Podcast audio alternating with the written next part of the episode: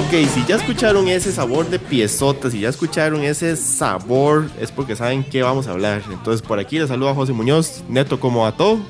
Ma, todo muy bien. José, ¿usted sabía que la mayoría de partículas de polvo en las casas están hechas de piel muerta? Lo que llaman, bueno, eso no son los ácaros, es diferente, ¿no? Sí, son diferentes. Pero los ácaros se alimentan de la piel muerta. E, ese es el dato curioso de, de este programa. Sí, lo del polvo, no lo de los ácaros. Ok, bueno, ya lo saben.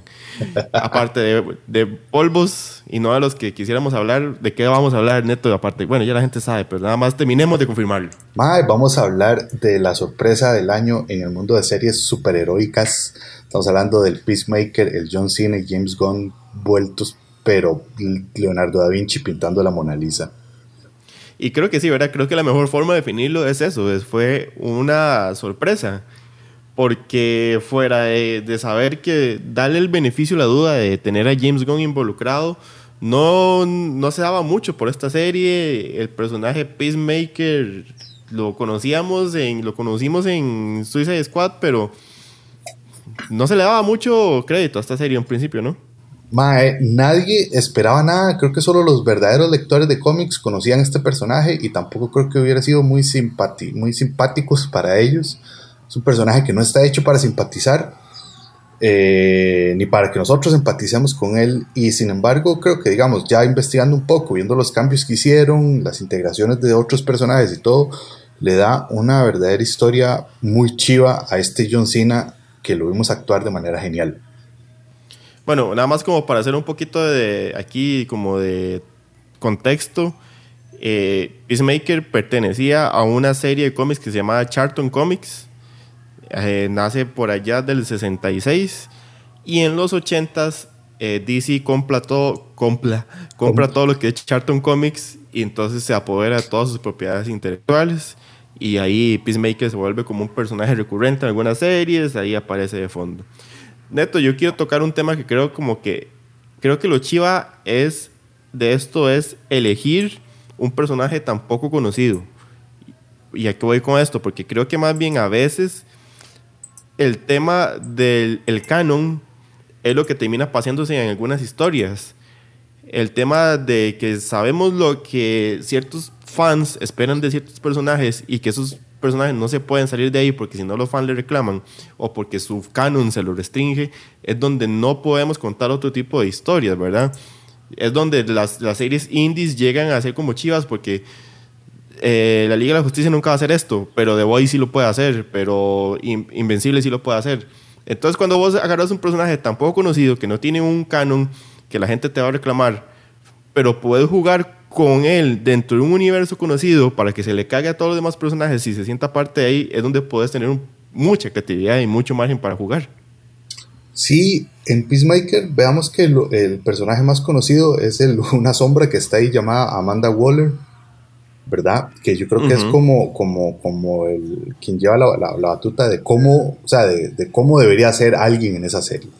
De ahí en más, tomaron demasiadas libertades, inclusive con, o sea, entre el, el White, White Dragon y el Vigilante, este, de ahí agarraron y hicieron como sus versiones para, para este universo, sirvió muy bien, este, y, y pues nada, creo que ahí es donde James Gunn le gusta, él toma una base, porque fue lo mismo que hizo con Guardianes de la Galaxia, él toma una base, le da su versión, lo cinematiza o cinematografiza, no sé, inventamos un verbo ahí. Cinematografía era eso. Ajá, eso. y, y, el, y el Mae, con lo genio que es, escribiendo historias de grupo, hace algo chivísimo. Bueno, saludos a Kila, que está ahí también saludando a todos los oyentes. Esperemos que Kila esté muy bien. Neto, creo que también de las cosas que nos sorprende es, y aquí usted me dirá, ¿esto qué es? Esto es eh, dirección, esto es el actor, pero creo que de las cosas que más nos sorprende es ver un John Cena mostrando cosas que no hemos visto antes.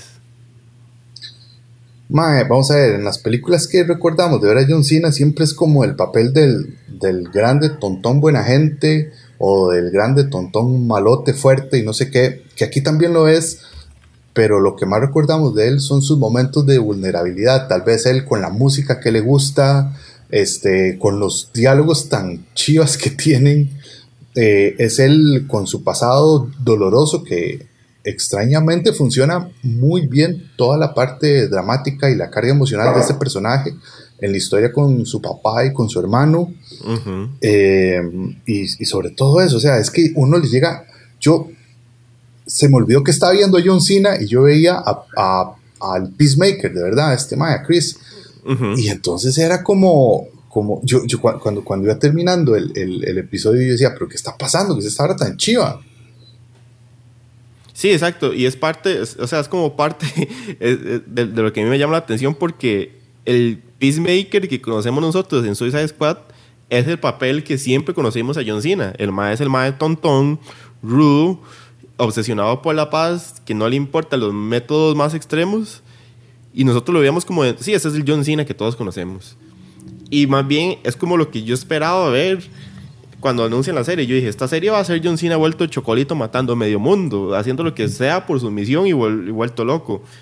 Y no, y nos presentan el tema de este mae ubicándose, todo el tema, hay un tema racial ahí, ahí va más o menos, eh, se toca. O sea, sí, nos, al final nos terminan presentando un lado más humano de lo que, se nos de lo que fuimos conociendo en la película. Es que, digamos, en la película él tenía su papel claro y los principales eran otros, y a quienes teníamos que ver eh, creciendo y siendo este, objetos de nuestra empatía, eran otros personajes. Pero aquí cuando lo vemos a él y ya es como adentrarnos en la vida de este, red, de este redneck, amante de la paz, y, y, de repente es como descubrir que él es como un adolescente, un niño asustado que solo sigue órdenes y cuando por fin logra enfrentarse a su padre, que es su mayor fantasma, y derrotarlo, ¿verdad? Y que termina siendo el mayor fantasma todavía, ¿verdad? No, no, no, no lo supera. Exactamente, que luego más bien es como, madre, qué picha, porque ahora va a estar ahí todo el tiempo en su cabeza. Es como, como entender, primero, primero es una muy buena escritura eso, ¿verdad? O sea, es, es, entender de, de, que tu personaje principal es alguien que va más allá de los músculos y tener buena puntería y ser bueno para, para volar pichazos. Para matazón. Sí, que por cierto las escenas de acción están muy bien todas.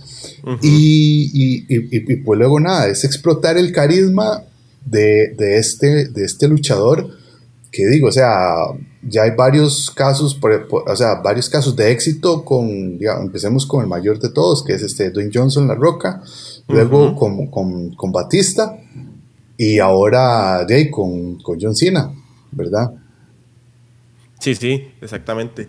Neto, ¿cuál, ¿cuál cree usted que fue el momento donde usted dijo, no, esta vara es diferente, esta vara tengo que verlo y tengo que ver cómo termina? ¿Qué, ¿Cuál fue ese momento que la serie termina de capturarlo usted?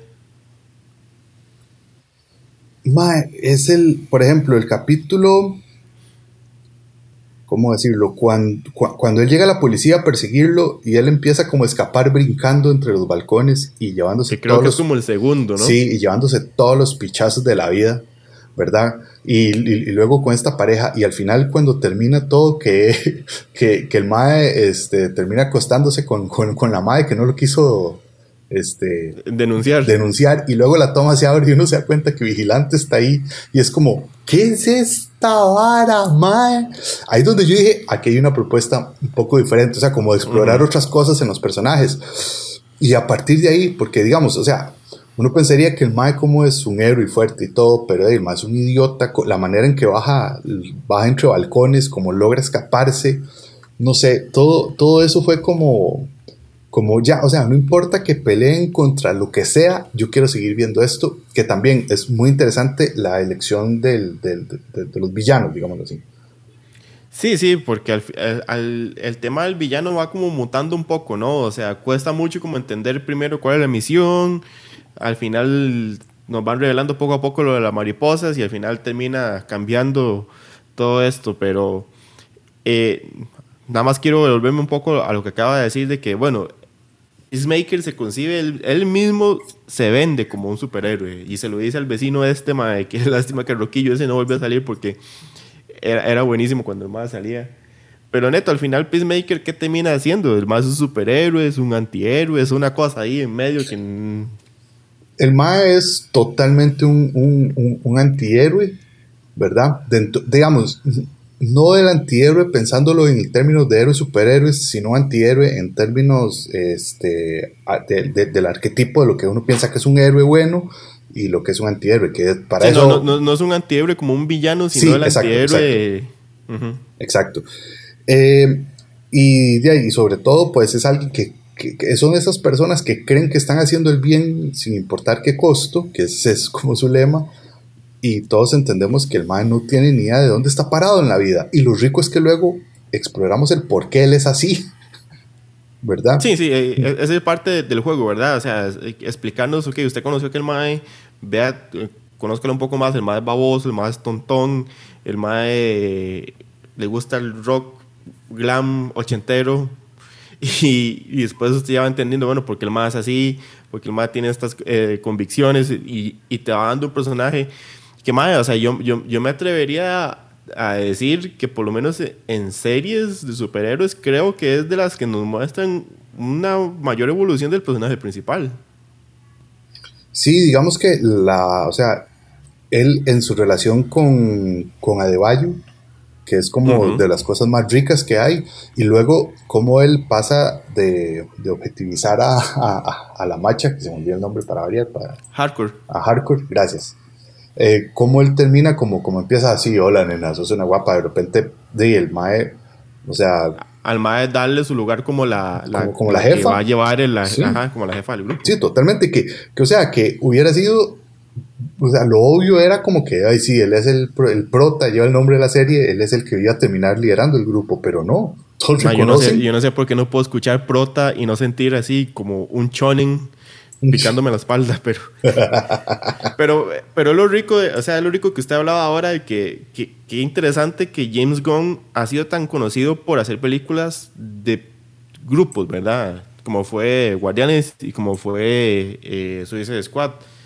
Ya tenemos un una serie que es de un personaje, pero al final el grupo termina siendo súper importante, porque al final, en serio, cada personaje de estos termina siendo vital en la evolución de Peacemaker, ¿verdad? Adebayo es como en serio la que lo ayuda a, a, poner los pies en la tierra.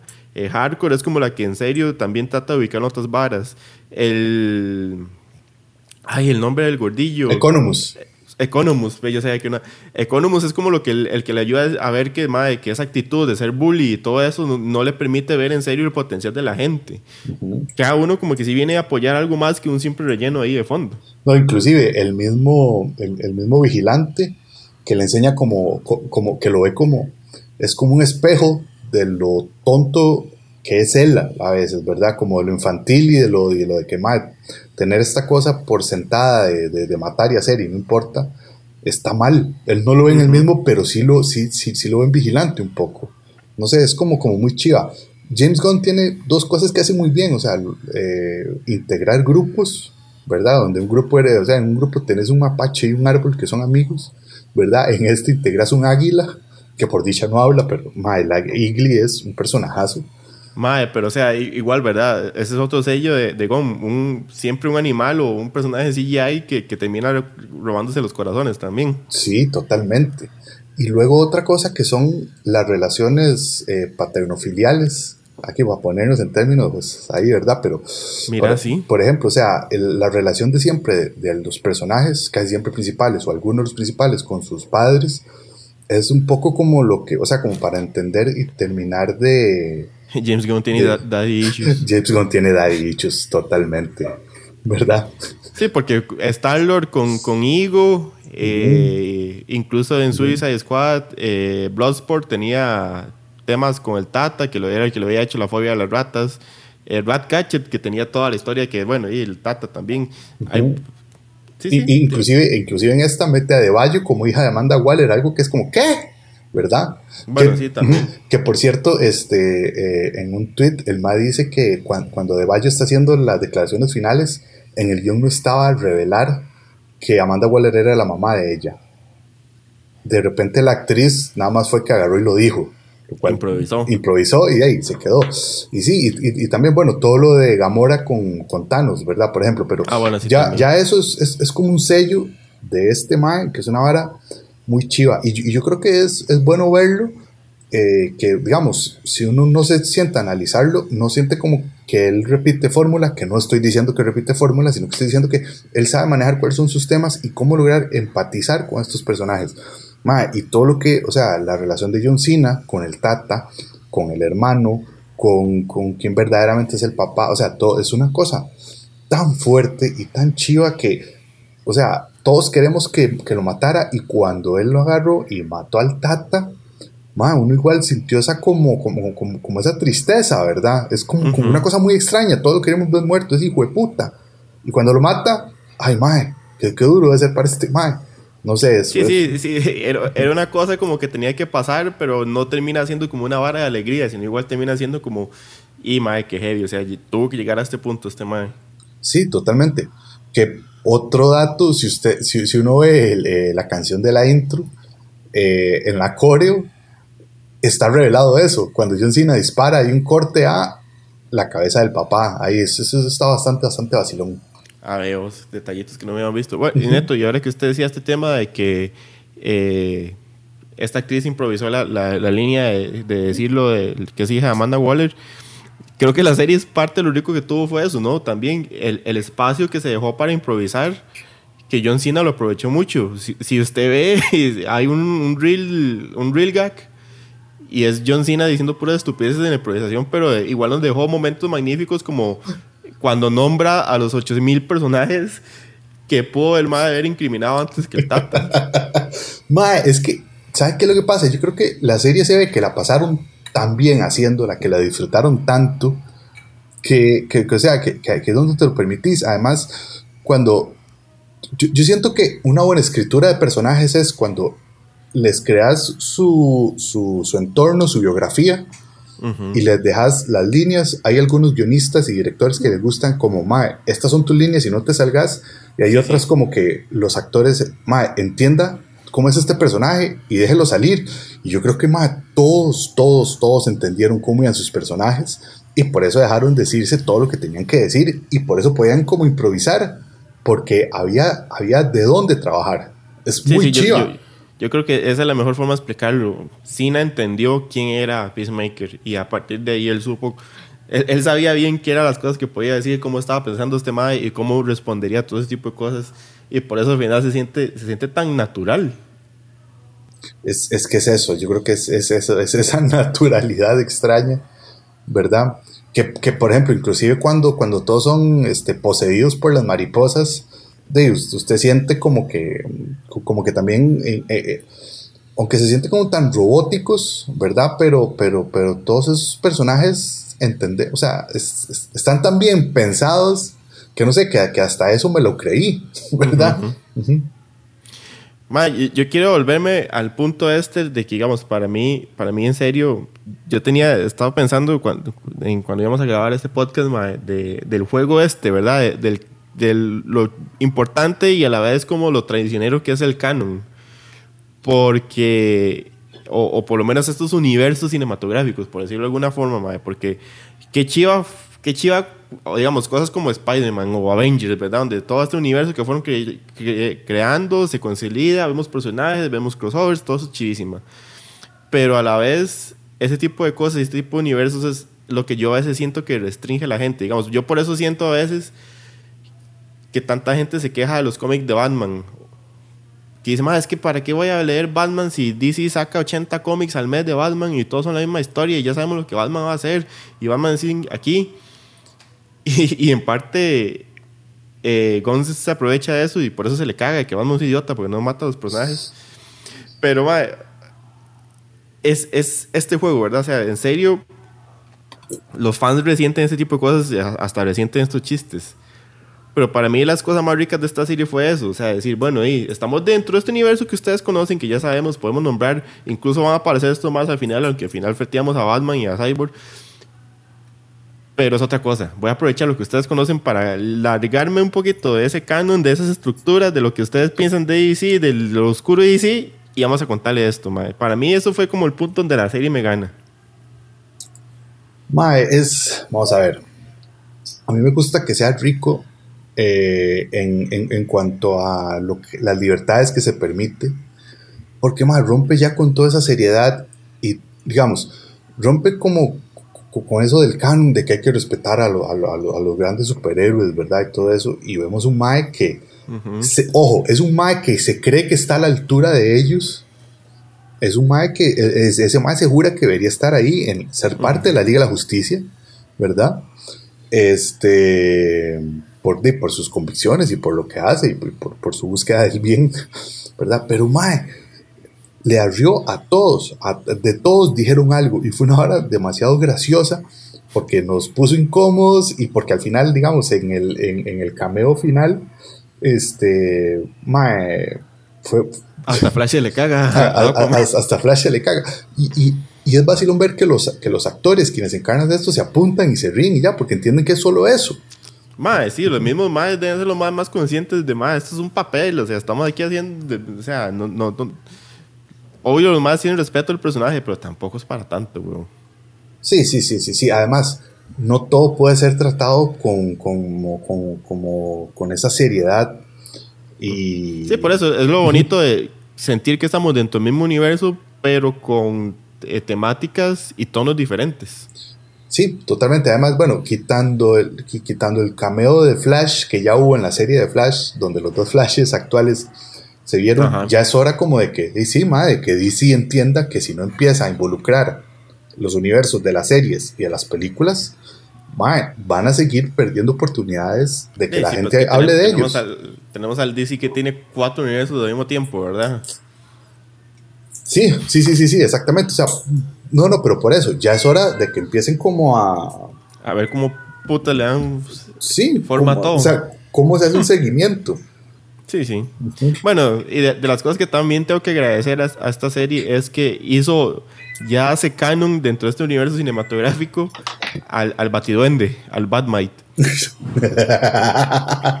Mae, sería muy chida que en la peli que viene un día de estos de Robert Pattinson salga el Batiduende. Mae, o, la segunda temporada, algo, mae.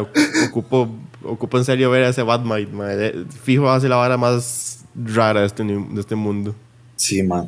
A mí me gusta, o sea, a mí, por lo libre que es, por lo violento, las escenas de acción están muy bien hechas. Que, eh, que, que, que por un momento pensé como que, que es que, que este mae, Matthew Vaughn, el mae de, de Kingsman, y el mae de Kikaz, o sea, yo sentí que hay una influencia directa en cómo, eh, en, en, cómo eh, asumir la, la coreografía visual de, las escenas de acción. Y digamos, en, hay, hay, muchísimas, hay muchísimas escenas de pelea que son hermosísimas por eso. Y, yo creo que este universo, digamos, lo que me acabo de imaginar es en, una segunda temporada, Peacemaker, muy pigiado, muy cruzado con alguna droga extraña, así tipo, tipo Grande Fauto, ¿verdad? Que el man empieza a visualizar y sí, que sea un batiduelo, que otras cosas raras, no importa. Pero este universo da para eso lo, está pidiendo a gritos.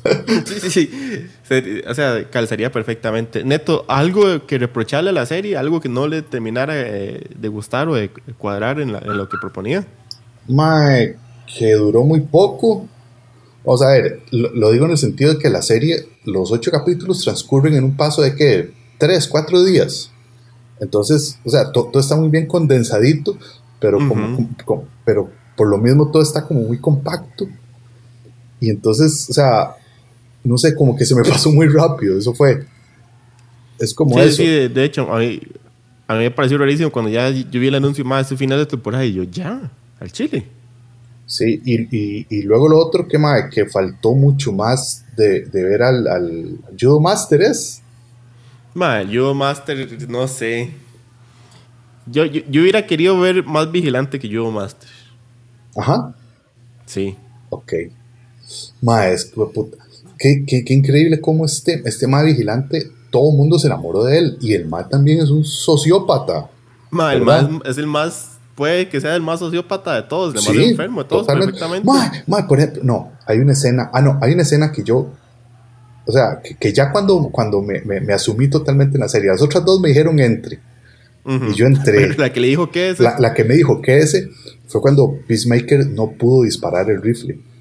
¿Verdad? Ajá, y que el mal le dice, deme, mal. Y, el mal dice, mal, quite, yo lo hago. Y el mal lo agarró y lo hizo, pero entonces es por primera vez vemos. Y el mal como que tarareaba mientras tanto, sí, ¿no? Sí, sí, sí, pero, digamos, me habló mucho de quién era Peacemaker, porque en todo ese capítulo el mae alegaba porque no había una fucking paloma en el arma. En realidad el problema no era ese, era que el mae o estaba asustado o estaba cagado y, necesitaba proyectar su temor o eso, a, hacer eso. Y que nada más dijeran como este otro personaje que, mae, con, permiso, si usted no puede, yo lo hago. Y es como, ay, qué chiva, son compañeros de trabajo, aunque van a matar niños, pero son compañeros de trabajo. Es como, mae, fue un momento tan rico en muchos sentidos. Que sí, sí, una, acción tan simple, se están diciendo demasiadas cosas. Sí, sí, y ahí es donde estos más entienden de qué, están, de qué va esta serie. Sí, sí, exacto. E, esos son los momentos como que usted no ocupa mucho drama, ni mucha llorada, ni mucha cosa para, para entender en serio las dimensiones de los personajes. Ahí te explican todo. Totalmente, más es una vara. Fue, fue, fue, fue, fue muy chiva todo. Digamos, es como lo que compensa toda esa parte eh, eh, ciencia ficción de estos extraterrestres que vienen acá y que quieren colonizarnos y todo, pero de repente esas cosas como tan humanas, o por ejemplo el final, cuando, eh, ¿verdad? Cuando, cuando esta madre, bueno, la oficial Sophie Song, con, con, con, el bichillo ese adentro, le echa todo el discurso y uno cree que, que Peacemaker se lo va se lo va a comprar. Se lo va a comprar Gracias, porque yo voy a usar un verbo más feo. Y entonces, este. Y después no, y después, o sea, no sé, es, Pero eso, para mí más bien eso fue lo hermoso del final, que al, sí medio se lo compra. No, no, no, sí, o sea, sí. más bien que nos hace a nosotros como espectadores dudar. No sabíamos como que el MAE realmente la iba a acabar o, iba a hacer qué, ¿verdad? Más, o sea, hay algo ahí chiva como que por un momento dudé.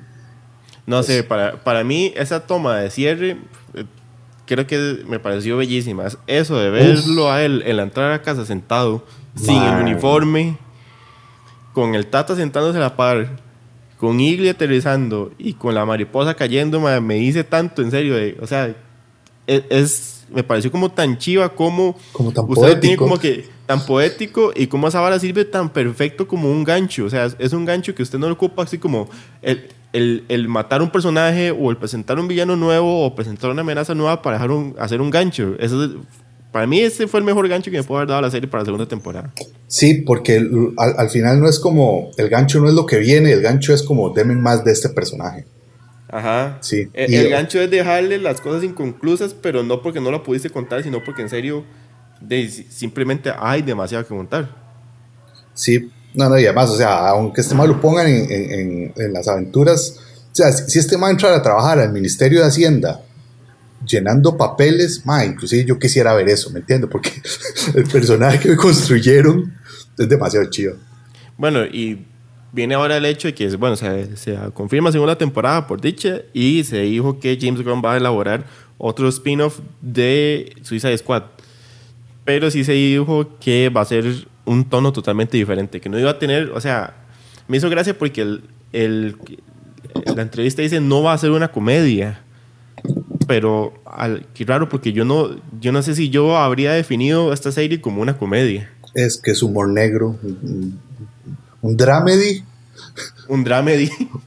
un, un dramedy con humor, con humor incorrecto, digámoslo así. Sí, sí, sí. Neto, no sé si, si algo que cree que, nos quede de lado, si no para ir cerrando, porque ya llevamos un buen ratillo. Mae, tal vez hablar, bueno, eh, hablar de, de, de, la polémica. ¿Vos crees que esté justificado que todos los. O sea, porque de repente ahora esta serie marca un parteaguas. Primero, eh, vuelve, vuelve un poco canon lo de la Liga de la Justicia. Eh, que mucha gente también se empezó a quejar de que era una falta de respeto lo que, que, fue un poco lo que hablamos antes, pero mae, ¿crees que, o sea, que, que fue una falta de respeto tan seria? Eh, eh, y, qué opinas de que no haya salido Batman y, y Cyborg? Mae, yo creo que lo de Batman y Cyborg responde más a temas eh, ejecutivos, por decirlo de alguna forma. Totalmente creo que lo de Cyborg puede, puede responder más a la, a la denuncia y todo el desmadre que hay con Ray Fisher, era el actor, ¿verdad? Sí, sí, sí, sí. Creo, lo de Cyborg me tiene más sentido para eso. Y creo que lo de Batman puede responder más al hecho de que DC tiene ocho Batmans ahorita. y que lo malo que menos ocupan ahorita es darle bola a, Batfleck, ¿verdad? Sí. si tiras un Batfleck ahorita, matas a, al Battinson. Bueno, también no lo matas, pero sí le bajas. O sea, podrían venirse otra vara de. Ajá, podría.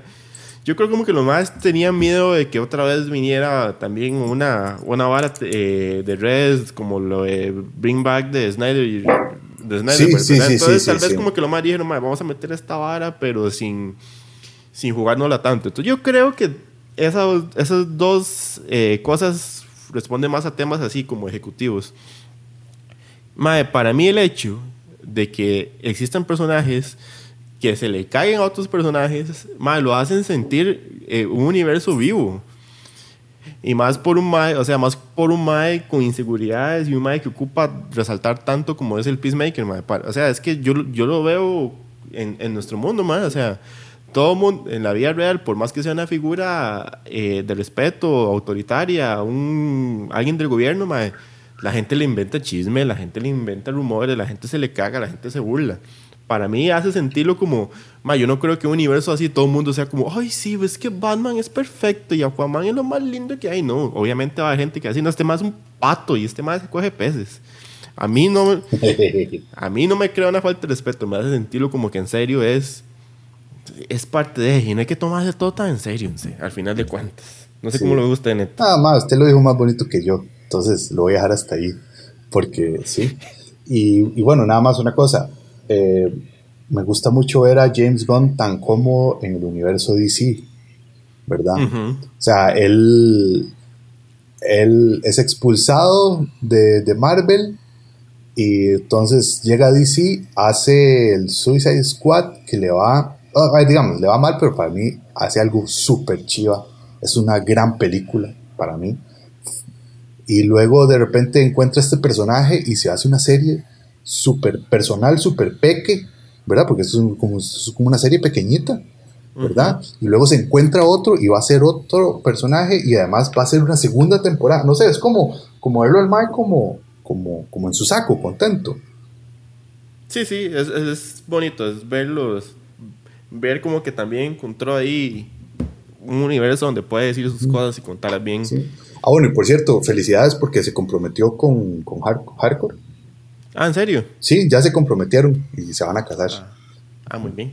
Bonita pareja, por cierto. Bonita pareja, sí, sí, sí. Nada más di con, Que, con, que, Peacemaker no se ponga celoso. Esperemos, esperemos. bonita, bonita pareja más ahora con el look de, de Gon con el pelo blanco. Efectivamente. Por cierto, Mae, yo no sé, para quienes aquí hayan visto... Eh, bueno, no, sí, también sale... Eh, este Mae, eh, ah, el hermano del Mae, que me hace mucha gracia porque todo el mundo lo reconoce por Guardianes de la Galaxia, que es el asistente. pero ese Mae, yo, lo sigo desde que salía en Gilmore Girls y siempre ha sido un rarazo. Y, Shang, ¿es que se llama? Eh, Sean Gunn, sí, Sean Gunn, que me hace demasiada gracia porque mae, los dos son como, como, como tan ellos, tan, tan en sus mundos. Tan particulares. Tan particulares. Y mae, curioso que no haya salido, por lo menos en un pequeño cameo ahorita. Pero sí. Ah, bueno, el mae es el papel de, de Kirk en, en Gilmore. Y amo Gilmore, pero me alegra haber logrado poder hablar, empezar hablando de Peacemaker y terminar hablando de Gilmore Girls. Sí, usted, no va a desaprovechar ninguna oportunidad para hablar de Gilmore Girls, no. simplemente ese golazo. No, exactamente. Pero bueno, yo creo que entonces ahora sí podemos ir cerrando, no queda nada más de lado. De, pues yo creo que no, ¿verdad? Y, si sí, pues ahí lo, lo, lo, lo, tocaremos en algún otro momento. Exacto, si, si ustedes están escuchando este podcast y, sienten que algo nos faltó, o quieren nuestra opinión, o quieren compartirnos su opinión de algo, pueden igual escribirnos a nuestro Instagram o al Facebook, o ahí nos pueden contactar y podemos hablar un poquillo más de este programa. Ojalá ustedes hayan disfrutado Peacemaker tanto como nosotros. Es bonito ver este tipo de series diferentes, ¿no, Neto? Es bastante rico poder este, ver que hay eh, libertad creativa y sobre todo en DC que tuvo tantas broncas. Y, esas sorpresillas de las que usted no, no daba tanto, pero al final se lleva, se lleva un muy buen momento. Efectivamente.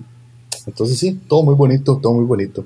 Todo muy bonito. Entonces, muchas gracias a los que estuvieron aquí escuchando este programa. Ojalá lo hayan disfrutado. Recuerden seguirnos en Instagram, es donde estamos más activos para ver todas las ñoñadas, memes y noticias que ponemos.